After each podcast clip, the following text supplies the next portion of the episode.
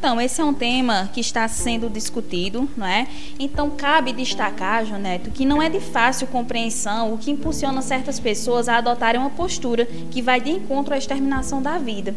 Tais indivíduos, ao cometer crimes contra a vida, são comumente reconhecidos pela expressão de serial killers ou assassinos em série.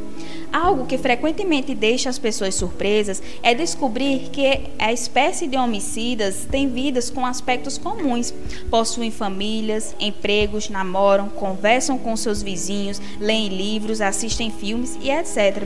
Aparentemente são pessoas normais que esconderam de todos durante muito tempo a sua verdadeira identidade maligna secreta, e isso realmente é assustador. A maioria das pessoas tende a imaginar o serial killer como uma pessoa louca ou doente mental, o que se verifica não ser verdade na maioria dos casos. Há, no entanto, consenso de que os assassinos seriais possuem ligações íntimas com a psicopatia e a psicose, que são desvios mentais distintos. A psicose é uma doença mental que provoca uma alteração na noção da realidade, onde o mundo próprio se forma na mente do psicótico, ou seja, ele vive num delírio e sofre alucinações, ouvindo vozes e tendo visões bizarras.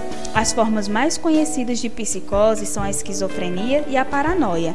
Apenas uma reduzida parcela dos assassinos em séries se enquadra no lado dos psicóticos, o que derruba a crença popular de que todo serial killer é louco. Por outro lado, a psicopatia afeta a mente do assassino de forma diversa. Não cria nenhum tipo de ilusão na mente, ou seja, o indivíduo vê claramente a realidade e sabe que é proibido matar. Porém, suas perturbações mentais os fazem ser frios e sem empatia. Basicamente, o serial killer psicopata vive uma vida dupla, mantendo uma aparência voltada para a sociedade, muitas vezes sendo uma pessoa gentil, racional e que interage interagem com o meio social.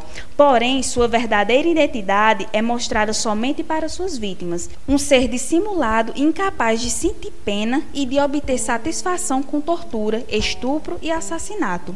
A característica mais marcante do psicopata é a ausência de empatia, pois possuem um vazio emocional e buscam emoções fortes de forma impulsiva, desprezando as relações humanas e a consequência dos seus atos. A vítima é apenas apenas um objeto para o assassino em série ele busca uma posição de superioridade, quer demonstrar que tem o poder e controle e faz isso degradando e humilhando suas vítimas.